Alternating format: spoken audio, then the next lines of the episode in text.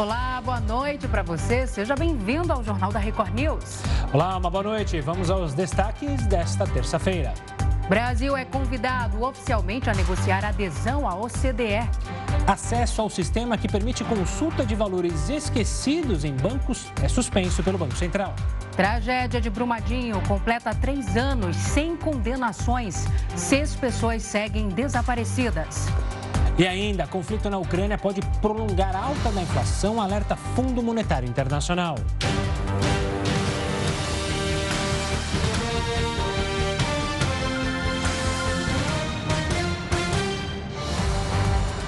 O Brasil passo importante para entrar na OCDE, a Organização para a Cooperação e Desenvolvimento Econômico. O bloco aprovou um convite para o país. Vamos então agora a Brasília conversar com Alessandro Saturno, que tem os detalhes para a gente. Alessandro, boa noite para você. Olá, Salsi. Boa noite para você, para o Gustavo e a todos ligados aqui na Record News. Bom, esse convite ele já foi aceito pelo presidente Jair Bolsonaro e ele foi confirmado durante uma entrevista que ocorreu no Palácio do Planalto. Participaram desse anúncio os ministros das Relações Exteriores, Carlos Alberto França, da Economia, Paulo Guedes e da Casa Civil, Ciro Nogueira. Eles disseram que o Brasil já está aí comprometido com metas e com ideias né, justamente do bloco metas econômicas que foram estabelecidas pela OCDE. A OCDE tem sede em Paris, né? E vamos explicar para quem está em casa qual a importância né, da entrada do Brasil na OCDE. Justamente o país que entra na OCDE consegue atrair mais investimentos para si, além, é claro, de participar de decisões importantes eh, de países considerados ricos, né? Então nós vamos ouvir agora um trecho de uma entrevista que foi dada pelo ministro das Relações Exteriores, Carlos Alberto França, onde ele fala da importância da entrada do nosso país, do Brasil, na OCDE. Vamos ouvir. A acessão do Brasil à OCDE tem a ver com o lugar do Brasil no mundo. É disso que se trata. Como disse o ministro Ciro Nogueira, é a ideia de que nós podemos participar desse fórum que trará a nós aqui a aderência a melhores práticas de governança, de combate à corrupção, de melhoria de políticas públicas. Então a gente está vendo aí que tem uma série de medidas né, que o país precisa é, adotar e vai se beneficiar também, como ele falou aí, da questão da corrupção, a parte econômica. Agora, para quem está em casa saber, uma curiosidade: é o seguinte, o Brasil aceitou o convite, mas a entrada na OCDE não é tão simples assim, não, é da noite para o dia. A previsão e a expectativa é que o país entre nesse bloco em quatro anos. Salsi e Gustavo. Todo um procedimento aí pela frente ainda. É isso que eu ia questionar, Saturno. Ou seja, é um processo longo, o Brasil ainda tem que cumprir é, obrigações para conseguir, de fato, dizer que está na OCDE? É, e foi um pedido feito lá em 2017, né? Exatamente, é uma série de obrigações. Então, a exemplo do que os ministros disseram nessa entrevista coletiva hoje, que o Brasil ele começa a se enquadrar é, nas questões econômicas. Por exemplo, não sei se vocês lembram, e eu, e eu tenho muito isso claro na minha mente, quando o FMI começou a emprestar dinheiro para o Brasil, ele até poderia pegar dinheiro junto né, ao FMI, no entanto, ele teria que cumprir obrigações, aprovações de, de, de, de metas, e, enfim, reformas reformas que deveriam ocorrer no país. Então, para vocês verem a importância de participar da OCDE. Então, assim, não é só trazer investimento e não é só participar de tomadas de decisões de países ricos. O Brasil tem que cumprir uma série de medidas, uma série de exigências para poder participar do bloco. E isso é positivo para qualquer país que entra na OCDE. Salso e Gustavo. Tá certo. Saturno, uma ótima noite para você. A gente se vê durante a semana. Um forte abraço. Olha, o governo brasileiro decretou luto oficial de um dia pela morte do escritor Olavo de Carvalho.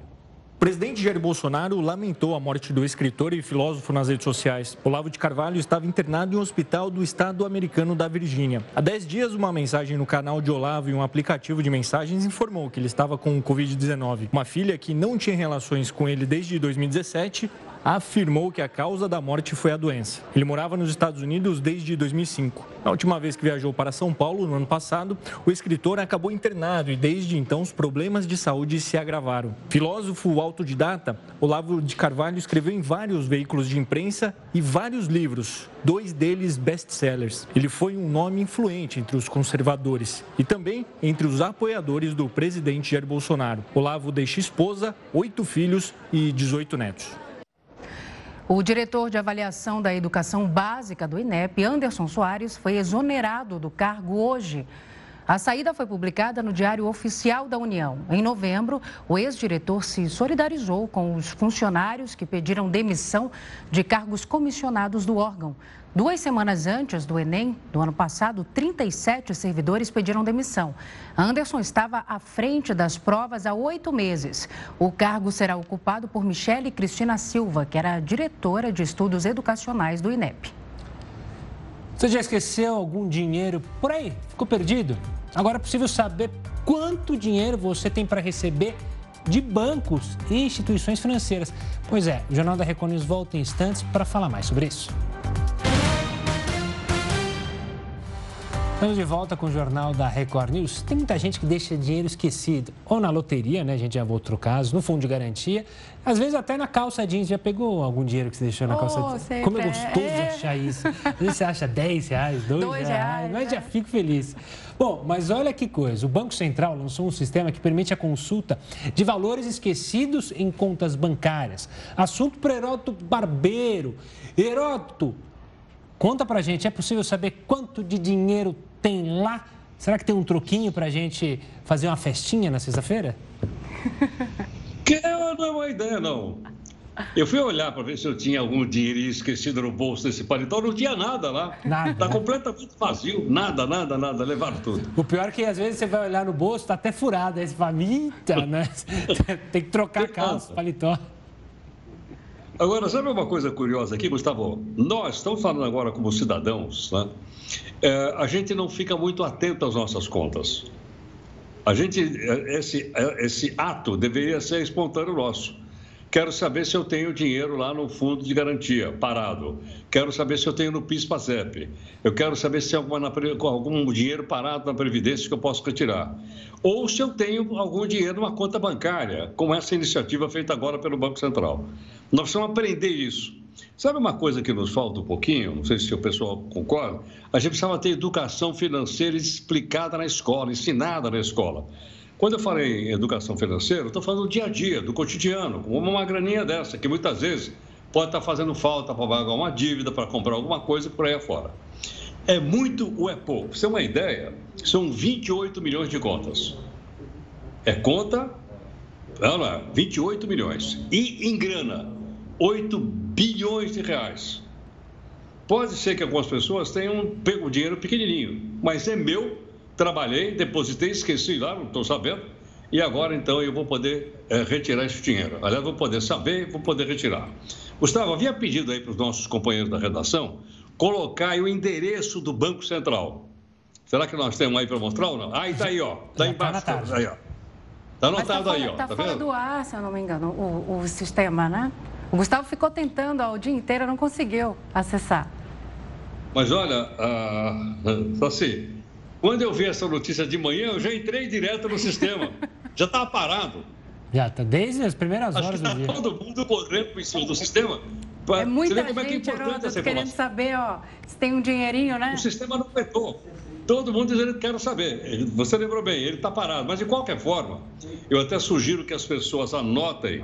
Sim. Porque a hora que o sistema se recuperar, aí a gente vai ter oportunidade, então, de ir lá e ver se a gente tem dinheiro para tirar ou não. Então você veja o seguinte: esse dinheiro é importante, porque se a gente não retirar, fica para o Estado. É. O Estado aqui que eu falo pode ser o governo federal, estadual, prefeito, fica para eles. Nós já pagamos uma carga tributária altíssima. Mais ou menos 34% daquilo que a gente ganha, a gente paga de imposto. Quer dizer, ainda vou perder isso daí, vai ficar na mão do Estado, é quase como um imposto que eu abri mão. Então, a minha sugestão é a gente anotar, esperar as coisas acertarem e a gente pode, então, retirar esse dinheiro. Outro detalhe: se as pessoas não retiram, Muitas vezes até a pessoa morre, esquece esse dinheiro, nem vai para o inventário da pessoa e vai de novo parar lá no cofre do Estado. Então fica aí uma sugestão, eu acho que é uma boa iniciativa essa, e que isso fique permanentemente aberto. Que valha sempre que a pessoa é, suspeitar que tem dinheiro, ela entrar nesse site do Banco Central e ela poder então saber quanto tem e a maneira de retirar. Eu vi o passo a passo, não é difícil mas só quando funcionar, porque hoje está todo mundo atrás dessa grana aí. É. E é bom lembrar, Heroto, que não é só dinheiro de conta que ficou aberto e a pessoa esqueceu. Tem taxas de crédito que foram cobradas indevidas e aí que bancos fizeram, os bancos, algumas instituições fizeram acordo com o Banco Central para justamente devolver esse dinheiro. Então, você que está em casa, mas você tem a certeza, não, não deixei nenhuma conta em aberto. Checa, porque pode ter algum troquinho pode ser, como você mesmo disse, muito importante para pagar uma conta, para pagar uma dívida, ou pelo menos ficar ali sem sofrimento, sem ficar no vermelho nas contas. Heroto, a gente volta a se falar daqui a pouco, tá bom? Já, já. Até já. O Brasil caiu duas posições no ranking mundial de percepção de corrupção. Agora o país ocupa o 96º lugar, terceiro pior da série histórica. O ranking é elaborado anualmente pela ONG Transparência Internacional. Em uma escala de 0 a 10, o Brasil tem 38 pontos, mesma nota da lista anterior. Outros países melhoraram a nota, por isso a posição brasileira caiu. O desempenho do Brasil está abaixo das médias global dos países da América Latina e também das nações que compõem o G20 grupo que reúne a União Europeia e as 19 maiores economias do mundo. Já as melhores notas foram conquistadas por Dinamarca, Finlândia e Nova Zelândia, todas com 88 pontos. Na outra ponta do ranking estão Venezuela, Somália, Síria e Sudão do Sul. O levantamento é feito desde 1995 a partir da análise de dados, pesquisas e avaliações de especialistas.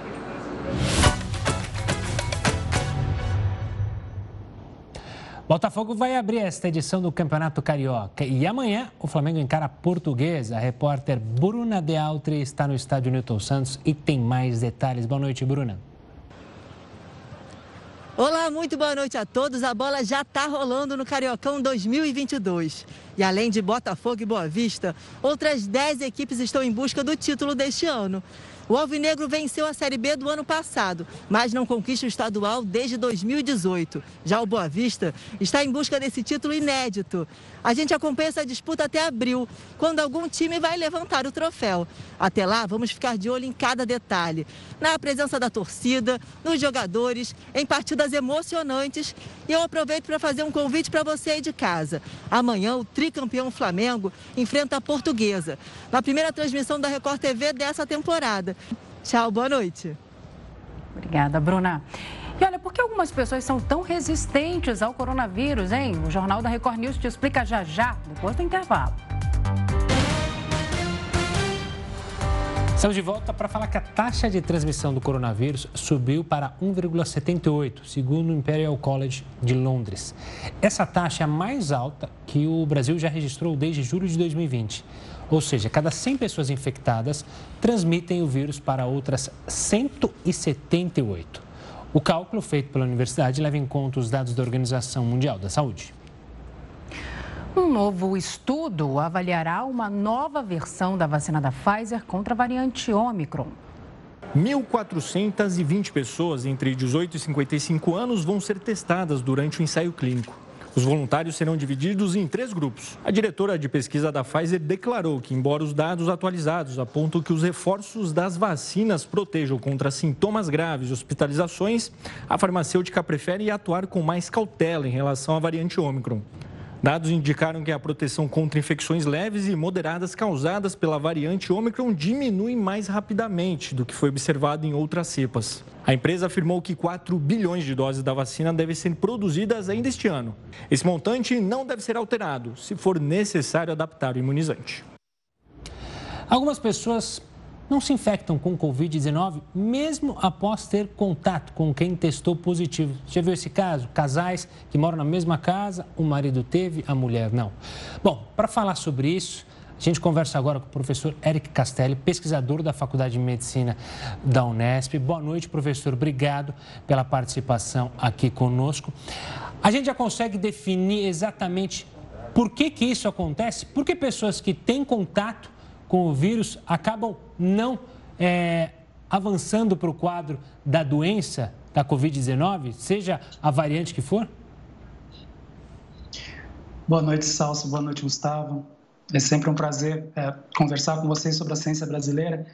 É, de fato, nós fizemos esse estudo no ano passado, estudando pessoas que tiveram contato com o vírus, mas que não uh, se infectaram, tiveram bastante contato com o vírus. Uh, por contato com a esposa ou com o marido, né, que estava infectado e essas pessoas não desenvolveram Covid-19. E o que a gente verificou foi ah, diferenças ali no DNA dessas pessoas que favoreceriam o sistema imunológico delas de alguma forma. Nesse estudo do ano passado, o que nós verificamos foi que ah, algumas pessoas tinham uma versão do DNA que favorecia uma série de células, principalmente células determinadoras naturais que a gente tem no organismo, que seriam mais eficientes ali no controle dessa infecção.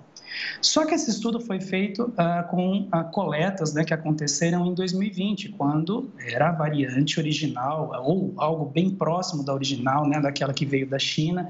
Nós não tínhamos a Omicron ainda, não tínhamos nem a Gama. A vacinação não tinha iniciado no Brasil. E essas pessoas se mostraram resistentes naquele momento, né, após a, a, a exposição. Mas é importante destacar que agora, com essas novas variantes, né, nós não podemos necessariamente concluir que essas pessoas que foram ah, resistentes naquele momento seriam resistentes a essas novas variantes, principalmente a Omicron, até mesmo pela taxa né, de, de, de transmissão de infecção que ela tem, que é muito superior às variantes ah, anteriores. Eric, boa noite. É, você falou aí sobre as células de defesa, né? Que seriam as, natural, as natural killers, né? No organismo de, de, cada, de cada ser humano. É, nesse caso, essas células de defesa, elas agem é, em qualquer situação, diante de qualquer, de qualquer vírus, não só da, do vírus da Covid-19, né, dessas variantes. E em relação às vacinas, como que funcionaria também? É, a, a pessoa ficaria ainda mais protegida? Como que funciona para essa pessoa que já é naturalmente protegida, assim? É, esse mecanismo ah, da, das células natural killer, as, as, exterminadoras naturais, é um dos primeiros a chegar ali e tentar controlar a infecção logo que o vírus entra no organismo. Né? Isso seria até antes da produção dos anticorpos, que é o que as vacinas fazem, né? ensinar o nosso organismo a produzir anticorpos, que são as armas contra, é, no caso, esse vírus especificamente. Né? É, essas pessoas, elas têm, todas as pessoas têm essas células, essas células são naturais, né? as células natural killer. O que acontece é que algumas pessoas uh, conseguem produzir sinais de alerta com mais facilidade quando você tem infecção. E esses sinais de alerta é que ativam essas células exterminadoras naturais, favorecendo esse controle da infecção de uma forma mais eficiente. Então, essas, algumas pessoas têm uma versão de DNA que favorece essa ativação, que favorece sinais de alerta que, que uma infecção está acontecendo e uh, conseguiriam controlar essa infecção com mais facilidade logo no, no início. Né? Mas é importante destacar novamente, isso foi uma realidade que aconteceu numa versão do vírus anterior. Nós não conseguimos, não, há, não tem como fazer essa análise agora, né? A, a Omicron chegou há pouco tempo, nós estamos aí no, no alto, né? Dessa da, desse processo, né? Dessa, dessa infecção. Então nós não conseguimos acompanhar essa dinâmica ainda com essa nova variante. E professor, é, é, sobre a vacina que a Salso mencionou, isso não quer dizer que, supondo uma pessoa que tem é, essa ativação no DNA, não quer dizer que ela é, não deveria ou não deve tomar vacina, que a vacina não vai funcionar. A vacina ainda assim é importante, mesmo para quem tem essas células mais ativadas? Não, sem dúvida, sem dúvida. A questão é que essas pessoas que teriam né, essa atividade maior dessas células importantes para a imunidade, isso pode ter acontecido naquele momento. Elas podem ter um DNA que favorece esse, essa, essa ativação, mas há outros fatores né, que influenciam a sua resistência à infecção. Seu estado nutricional, seu estado de saúde em geral naquele momento, ah, qual, qual foi a variante que você entrou em contato, quem te transmitiu essa, esse, esse vírus. Inclusive, tem um estudo brasileiro super interessante que mostra que na saliva Né? As mulheres têm uma carga viral menor que a dos homens, então existe uma tendência das mulheres transmitirem menos a Covid-19 do que os homens, quando a gente fala especificamente é, da saliva. Então, há vários fatores envolvidos nesse processo e a gente não pode, de forma alguma, é, concluir que uma pessoa que se expôs e não desenvolveu a Covid-19 num determinado momento que ela está protegida do vírus é, em qualquer outra situação. Quer dizer, isso não é um, um passe livre né, para a pessoa uh, em relação à exposição para o vírus. Então, nesse sentido, é extremamente importante que todos com, façam né, todo o esquema vacinal, que tomem suas vacinas, porque essas vacinas, independente uh, do formato, da marca, a função dessa vacina é justamente treinar o seu sistema imunológico, ajudar o sistema imunológico a reconhecer esse vírus né, e combater esse vírus com mais eficiência. Nem sempre essas primeiras células importantes, aí as exterminadoras naturais, vão conseguir lidar é, com o vírus. Isso vai é, muito do momento também que você está se expondo, né? E da variante que você está se expondo. É, professor, você disse que esse estudo foi feito é, em outra realidade, né? no início da pandemia aqui no Brasil, mas ele foi feito também em outras regiões do mundo. O que, que vocês observaram é, em relação a isso e em relação a essas pessoas assim que têm as células de defesa mais ativadas? É, existem algumas regiões que esses, é, esses, esses, indivíduos são facilmente identificados por alguma questão é, de ambiente, de alimentação? Não, eu não diria que é alimentação. Realmente é uma, é uma versão de DNA que eles têm diferentes ali que, que favorece é, né, é, a ativação ah, dessas células quando você tem uma infecção. Para você identificar esses indivíduos, obviamente que você teria que fazer um estudo, analisar o DNA do indivíduo para encontrar essas variantes relacionadas né, com uma atividade aumentada dessas células é, natural killer. Tem vários estudos pelo mundo acontecendo ah, procurando, tentando entender essa resistência à, à infecção e também né, variantes genéticas que estariam relacionadas com a severidade da doença. Nós temos várias pistas, nós temos vários estudos acontecendo e é importante que muitas vezes esses estudos em diferentes regiões do mundo acabam não mostrando exatamente os mesmos resultados. Por quê? Por conta das diferenças que acontecem em cada região, não só da variante que, que, que está acontecendo naquela região, mas também, de certa forma, né? As versões de DNA que existem aqui no Brasil são diferentes das versões que existem na Europa, que são diferentes de versões que existem na Ásia. Então, muitas vezes, esses estudos acabam não necessariamente apontando exatamente as, as mesmas diferenças no DNA que uh, estão associadas a esse processo de resistência, mas mostram vias né, que estão que são importantes nesse processo, como nesse caso, essa via né, da imunidade, dessa primeira barreira, que são as células natural killer, as exterminadoras naturais. E, professor, estudos como esses, eles podem ajudar, a gente fala bastante hoje da genética, né, da evolução nesse campo, em novas formas de tratamento? Obviamente que não só para a Covid-19, mas para outras doenças?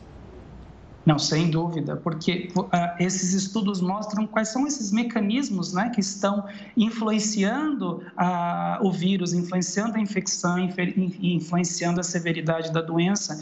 E esses mecanismos podem ser alvos de drogas, alvos de medicamentos para conseguir modular a ação desses genes, modular a ação dessas células. Né? Então, esses primeiros estudos mostram esses mecanismos e nós podemos perseguir esses mecanismos de maneira a tentar controlá-los, né, de diferentes formas. Obrigada, muito obrigada, professor, pela sua participação aqui no JR News. Uma boa noite e até a próxima. 26 fuzis foram apreendidos pela polícia do Rio de Janeiro em uma casa na zona norte da capital. O armamento seria de um casal que foi preso em Goiás e seria entregue a traficantes da maior facção criminosa do Rio. O Pedro Paulo Filho agora traz os detalhes dessa história para gente. Pedro, boa noite. Como os policiais chegaram aos suspeitos, hein?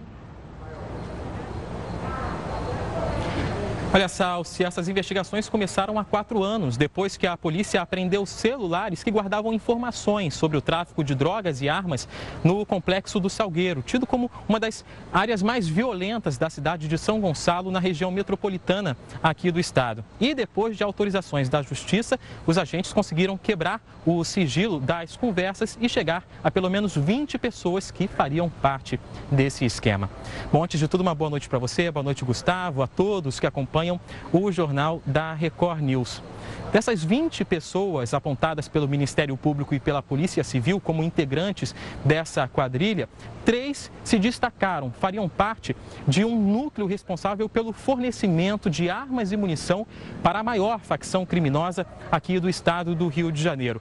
Essa operação que como a gente já revelou, começou lá a investigação há quatro anos, teve aí prisões acontecendo ontem e hoje é, mandados de busca e apreensão sendo cumpridos quando então foram descobertas aí essa grande quantidade aí de fuzis e outras armas. O detalhamento dessa operação foi feito agora à noite durante uma entrevista coletiva do Ministério Público e da Polícia Civil. A gente então vai conferir um trecho do que disse um dos responsáveis por essa investigação. É um trabalho muito difícil de ser feito, uma investigação meticulosa, são traficantes internacionais de armas munições, acessórios para armamentos, fuzis, enfim, pistolas e todo tipo de, de acessórios para armamentos. E esse armamento vinha sendo ah, entregue, destinado à maior facção criminosa atuante aqui no estado do Rio de Janeiro. Bom, entre essas pessoas que foram alvo desse, dessa operação da Polícia Civil e do Ministério Público estava um casal que estava vindo de Goiás aqui para o Rio de Janeiro, mas já estava sendo monitorado pela Polícia Civil e foi preso lá em Goiás ontem. No carro em que eles estavam, foram apreendidas mais de 10 mil munições de fuzil. A partir dessa prisão, a Justiça também concedeu o mandado de busca e apreensão em endereços ligados a essa quadrilha. E no endereço desse casal, no Grajaú, na zona norte da cidade, os policiais encontraram hoje um verdadeiro arsenal bélico com 26 fuzis, 21 pistolas, pistolas além de é, carabinas, revólveres e grande quantidade de munição. O que chama atenção nisso tudo, que foi ressaltado pelo Ministério Público, é que o dono da casa, o dono do imóvel onde estavam essas armas e essa munição, ele tem registro de colecionador de armas e, segundo as investigações, usava, comprava esse material de forma lícita com o certificado para depois repassar para a facção criminosa. Ainda de acordo com os investigadores, o material apreendido na casa dele está avaliado em quase 2 milhões de reais. Agora a polícia continua à procura de outros integrantes dessa quadrilha. Eu volto com vocês. Pedro, a gente viu as imagens é, suas aí da sua equipe, é impressionante, é um armamento pesado e de extrema qualidade pelas imagens. Né? A gente não está acostumado às vezes a ver apreensões em que são armas antigas, armas é, não tão em perfeito estado como as que estão vendo. Isso aí poderia ser reutilizado pela polícia? Não sei se tem essa informação, mas existe essa possibilidade porque são armas que podem ajudar em muito nesse combate da polícia contra a criminalidade, né? Olha, Gustavo, isso depende muito de um acordo entre a, o Poder Executivo e o Poder Judiciário. Esse material ele é apreendido, ele vai ficar apreendido aí durante as investigações e até mesmo pode ser que haja uma espera até o julgamento e aí vai depender de um acordo entre o Poder, a Polícia Militar, o Governo do Estado e o Judiciário para poder, nesse meio tempo, liberar e se for aí é, compatível com o que a Polícia Civil ou a Polícia Militar utiliza nas ruas e aí sim pode acontecer desse repasse, a exemplo do que já aconteceu em outras outras operações e outras situações, inclusive do Exército, cedendo armamentos para as polícias civil e militar. Mas isso ainda vai depender de uma tratativa de cooperação. Tá certo. Pedro, obrigado pelas informações detalhadas sobre mais essa apreensão. Um forte abraço, uma ótima noite. Conflito entre Rússia e Ucrânia pode aumentar ainda mais o preço do petróleo. Pois é, o Jornal da Record News volta em apenas um minuto com todos os detalhes. Estamos de volta para falar que o governo federal arrecadou 1 trilhão e 800 bilhões de reais no ano passado, um aumento de 17,3% em relação ao ano anterior. Também é o melhor resultado em 21 anos. A Receita Federal aponta dois principais motivos para este resultado: a recuperação da economia e o menor atraso no pagamento de impostos por parte das empresas do Simples Nacional. Olha, o Fundo Monetário Internacional declarou que o conflito gerado entre Rússia e Ucrânia e que envolve toda a Europa e os Estados Unidos pode prolongar a alta da inflação global. Mais essa. Bom, para entender mais sobre isso, a gente conversa agora com Fábio Andrade, economista e professor de Relações Internacionais. Professor, uma boa noite, obrigado pela participação. Quando a gente fica achando que as coisas podem melhorar aqui em 2022 para nós, que quem sabe o preço da gasolina vai diminuir, vem essa. Quer dizer que a briga de lá pode ainda afetar a gente aqui? Boa noite, Gustavo. Boa noite, Salsi. Sem dúvida, é, esse conflito vai, vai afetar, em primeiro lugar, a produção de gás e a distribuição de gás na Europa. E, em um segundo momento, ele deve afetar é, a produção russa de petróleo, é, de tal forma que, como os preços são globalizados e a Petrobras segue o preço globalizado, é, só para deixar os telespectadores é, com toda a explicação. É, é provável que com o conflito haja uma redução da produção de petróleo. Com essa redução da, da produção de petróleo, nós tenhamos um aumento de preço. Esse é o, esse é o cenário que se avizinha. Né? É... E a gente hoje teve né, mais uma alta no preço do combustível aqui no Brasil. Qual que você acredita que de fato, se houver algum conflito, se houver uma invasão, que cenário que a gente pode ter né, em relação a preço, falando mesmo no bolso do brasileiro? É, qual o limite que a gente poderia chegar com esse conflito? Bom, é, como não está descartado que o governo federal vá mudar a política, vai interferir na política de preços da Petrobras, a política de preços da Petrobras continuará sendo uma política orientada pelo preço de mercado, Uh, em havendo um conflito, uh, diminui-se a, produção de petróleo uh, nessa região, diminuição da oferta com a demanda igual, o preço tende a subir. Agora, eu não quero ser portador de más notícias para os telespectadores, mas lembremos que esse ano Uh, nós temos uh, eleição no Brasil e os investidores internacionais devem mexer nas suas carteiras de tal forma que isso pode afetar o quanto nós temos de dólares aqui e seria mais uma fonte para inflação. E, novamente, não querendo ser pessimista, mas é, deixando os telespectadores o mais avisado possível, é, nós tivemos uma inflação de dois dígitos fechando é, 2021, 10 pontos e nós devemos ter uh, uma inflação uh, mais alta do que está desenhado pelo centro da meta do Banco Central. Então, é, desenha-se um cenário muito duro e de muito poder, perda de poder de compra por parte dos consumidores, infelizmente, sejam por motivações internacionais, sejam por questões domésticas. E só uma coisa, né, Fábio? Uma inflação que foi alta no mundo todo, né? O cenário é crítico no mundo todo.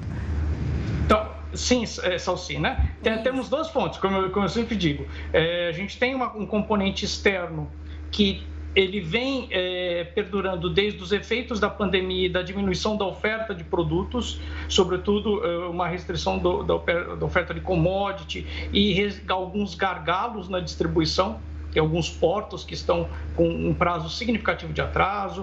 Uh, a gente teve a questão dos microchips dos carros. Então, sim, tem um componente internacional de inflação, mas nós não podemos descartar que há componentes domésticos também. O Banco Central, uh, antes da pandemia, poderia já ter trabalhado com uma taxa de juros um pouco mais alta que faria com que tivéssemos mais dólares na economia brasileira e aí nós não tivéssemos uma inflação tão alta. Professor, voltando a olhar o conflito com uma lupa, você mencionou a questão do gás natural. Hoje a Rússia que aquece os europeus, podemos dizer, né? O gás natural vem todo da Rússia e justamente serve ali para uma crise energética que já existe na Europa. E agora até um gasoduto que estava pronto para ser iniciado virou alvo de confusão entre Alemanha, Rússia e Estados Unidos. Eu queria que você explicasse esse cenário do gás natural que você falou é, é, no início da nossa conversa, para explicar como é esse conflito entre Ucrânia, Rússia e Estados Unidos vai muito mais além de questões geopolíticas. É, é, são questões geopolíticas e, o, e, no caso, os derivados de petróleo são desses, são um desse, é, uma dessa variável.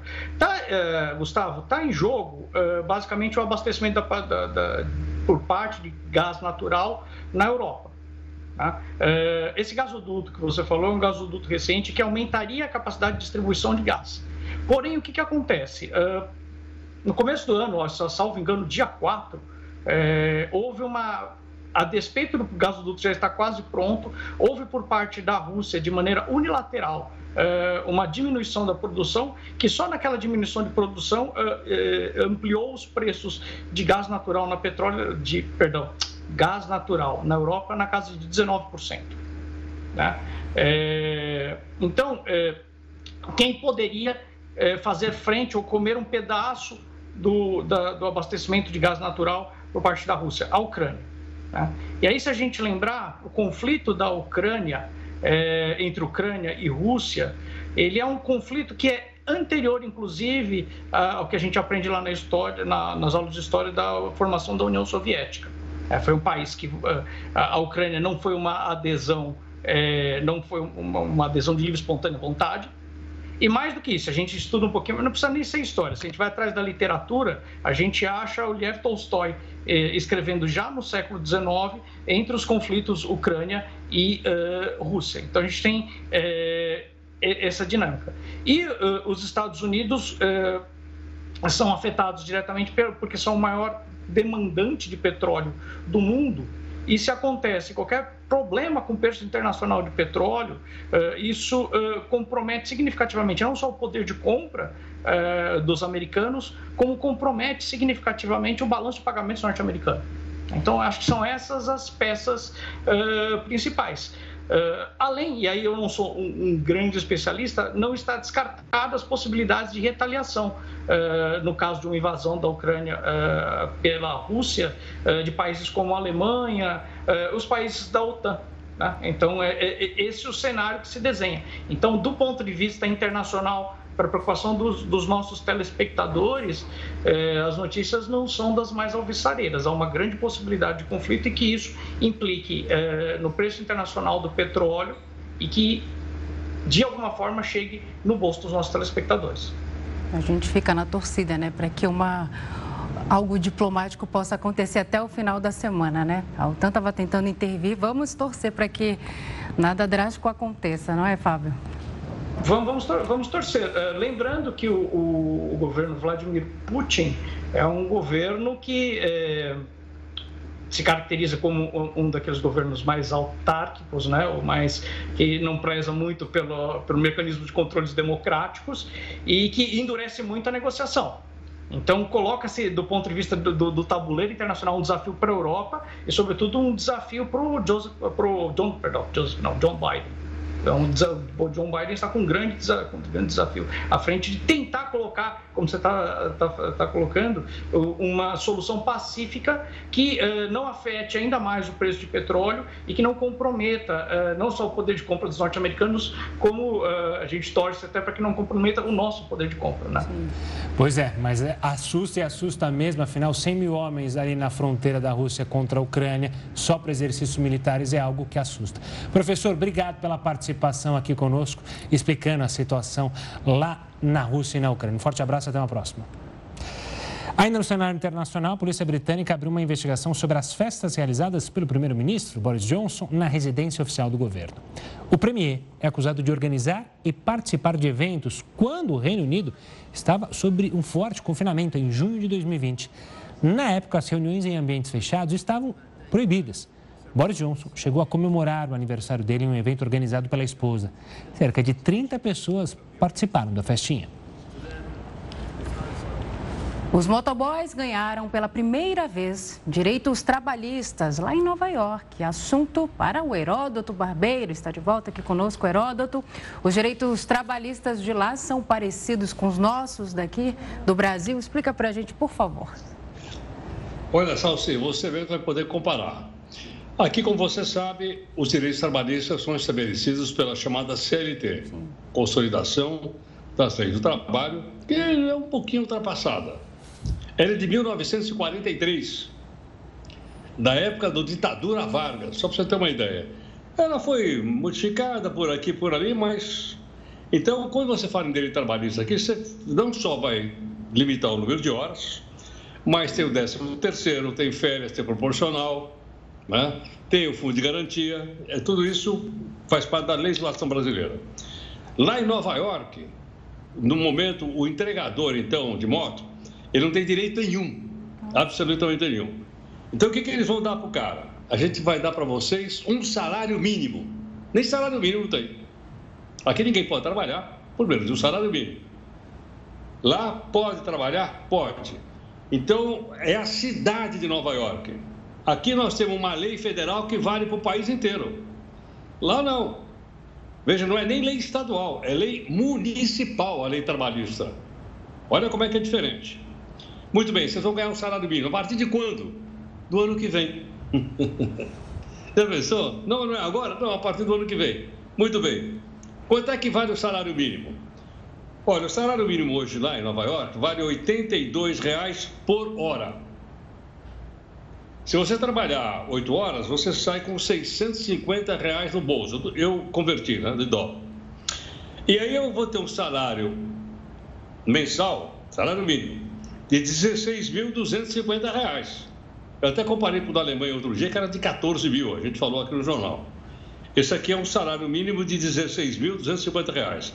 Mas o que é que eles vão ganhar mais do que isso? Tem um negócio incrível. O motoboy lá ganha mais dinheiro com a gorjeta do que com o salário. Então eles vão ter direito a uma transparência, a firma vai ter que mostrar quanto entrou de gorjeta para que seja distribuída para o pessoal que trabalha com motoboy. Hoje eles não sabem. Outra coisa inacreditável que eles ganharam, pessoal dos motoboys aí, o direito de usar o banheiro do restaurante, o banheiro da burgueria. Eles não podiam entrar no banheiro. Então agora eles vão. Outra coisa também importante é o seguinte: é, eles recebem a, a, a, o para onde vão entregar e o pessoal não dá assistência. Agora eles vão receber um mapinha dizendo como é que chega rapidamente no lugar onde eles vão e mais. O trânsito de Nova York é tão complicado como o das grandes cidades brasileiras, talvez equiparem ao trânsito de São Paulo. Então eles vão ter lá agora um seguro de acidente e um seguro sobre assalto violento, porque não só aqui que tem assalto contra motoboy, não, lá também tem. Então são essas as mudanças que a primeira cidade do mundo, que é Nova York, vai estabelecer para os motoboys. Mas repito mais uma vez, o salário mínimo só vai ser pago a partir do ano que vem. Por enquanto, o pessoal vai viver mesmo é de gorjeta. Tá certo, então. Que bom que tem essa evolução, né? Acho que é preciso olhar sempre para essas profissões novas, no sentido, profissão nova, no sentido de que a demanda hoje a esses profissionais é enorme, né? A gente vê aqui pelo Brasil e lá nos Estados Unidos não é diferente, né? A entrega, todo mundo quer hoje as coisas em casa. Para que, que eu vou buscar? Praticidade. Praticidade. Claro. E aí é bom ter uma lupa, olhar como é que estão sendo esses trabalhadores vivendo, né, Heroto? Agora, tem algumas empresas que estão contratando um outro trabalhador chamado drone Sim. Exato. Ela Exato. bota no drone. E agora, e agora a, ANAC, a ANAC autorizou. Oi? A ANAC autorizou, não foi? A entrega com, com drones, com drones aqui, aqui no, no Brasil? Brasil para uma empresa, exatamente.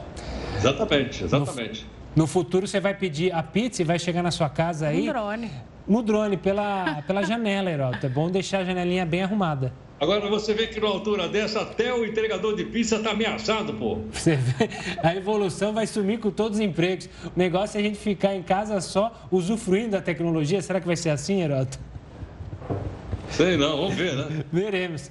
A gente se vê amanhã aqui no Jornal da Record News. Até lá, Heroto. Tchau, queridos. Tchau, Obrigado. Tchau. O presidente dos Estados Unidos xingou um jornalista durante o evento na Casa Branca. É o que a gente mostra em instantes aqui no Jornal da Record News. Já estamos de volta. A nova coleta de dados do censo demográfico vai começar em agosto, segundo o IBGE. O início estava previsto para 1 de junho, mas foi alterado em razão da troca da banca que realizará o concurso para contratar os profissionais. O último censo deveria ter acontecido em 2020, mas foi adiado por causa da pandemia. O objetivo é traçar uma visão mais abrangente da população brasileira, além de trazer dados sobre condições de vida, emprego, renda, acesso à saúde e escolaridade. Mais de 200, 200 mil vagas foram abertas para o concurso. As inscrições acabam nesta sexta-feira. E os leitos de UTI nos hospitais públicos do Distrito Federal estão com ocupação máxima. Dos 83 leitos da rede pública destinados ao tratamento dos pacientes com sintomas mais graves da Covid-19, 58 estão ocupados e 25 leitos ainda estão bloqueados. E já existe uma fila de espera de 10 pacientes com suspeita ou diagnóstico confirmado. O último índice crítico foi registrado em março de 2021, quando o Distrito Federal atravessou o pico da pandemia. Na época, os leitos chegaram a 99% de ocupação o governo local elaborou um novo plano para mobilização e também aumento de leitos. Preocupante, né? E a tragédia de Brumadinho completou três anos hoje. Até agora, ninguém foi responsabilizado criminalmente e as buscas por vítimas continuam. Seis vítimas ainda não foram encontradas. Os bombeiros continuam as buscas. Os trabalhos foram paralisados apenas três vezes duas no início da pandemia e agora por causa das chuvas que atingiram Minas Gerais. As buscas devem retornar em fevereiro. A gente teve que temporariamente fazer uma suspensão, uma suspensão rápida. Agora de 8 de fevereiro ele já deve voltar. Quando o rejeito está muito aglutinado dessa forma, ele prejudica a qualidade das buscas. Então a gente tem que esperar o rejeito ele secar um pouco mais para a gente conseguir fazer a vistoria né, da forma como ela precisa ser feita. A lama atingiu uma área aproximada de 3 milhões de metros quadrados. Além das buscas ainda não terminarem, ninguém foi responsabilizado criminalmente. Em janeiro de 2020, o Ministério Público de Minas Gerais apresentou denúncia contra a Vale e a Tuvsud, empresa alemã responsável pelo laudo de estabilidade da barragem. A Justiça Mineira aceitou o documento de 14 mil páginas, mas o Supremo extinguiu o processo e passou a competência do julgamento para a Justiça Federal. A Polícia Federal também pediu indiciamento da Vale, da Tuvsud e de 19 pessoas. E o intervalo das doses das vacinas infantis será ampliado para, no, para 28 dias, segundo a Prefeitura de São Paulo. A Coronavac tem mais eficácia quando o intervalo da primeira dose para a segunda tem mais de 21 dias, de acordo com as orientações do Instituto Butantan. Antes, as doses aqui em São Paulo estavam sendo aplicadas com intervalo de 15 dias. A Coordenadoria de Vigilância em Saúde está orientando as UBS para agendar os retornos após 28 dias da primeira dose. Já o intervalo entre as doses da Pfizer pediátrica continua em oito semanas. Não deu para entender o que a prefeitura fez, porque as pessoas estavam indo lá com os filhos e aí colocava lá 15 dias, daqui 15 dias voltar. Sendo que o Ministério da Saúde, o Butantan, falavam que era 28 dias. Não deu para entender qual foi o problema da prefeitura. O presidente dos Estados Unidos, Joe Biden, xingou um repórter de uma emissora de televisão durante um evento na Casa Branca. Veja.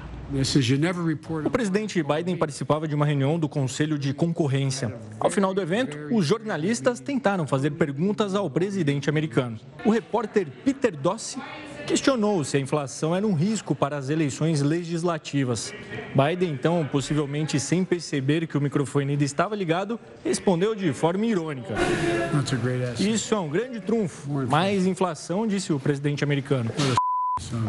Logo depois, Biden xingou o jornalista. Há pouco mais de 10 dias, o Departamento do Trabalho divulgou que a inflação fechou 2021 em 7% maior índice registrado em 39 anos. Na entrevista coletiva que marcou o primeiro ano de mandato, Biden admitiu que, além da pandemia, a inflação era uma das maiores preocupações do governo dele. O Jornal da Record News fica por aqui. Obrigada pela sua audiência. Você continua agora com o News das 10 com o Pedro Salgado. Uma ótima noite e até amanhã.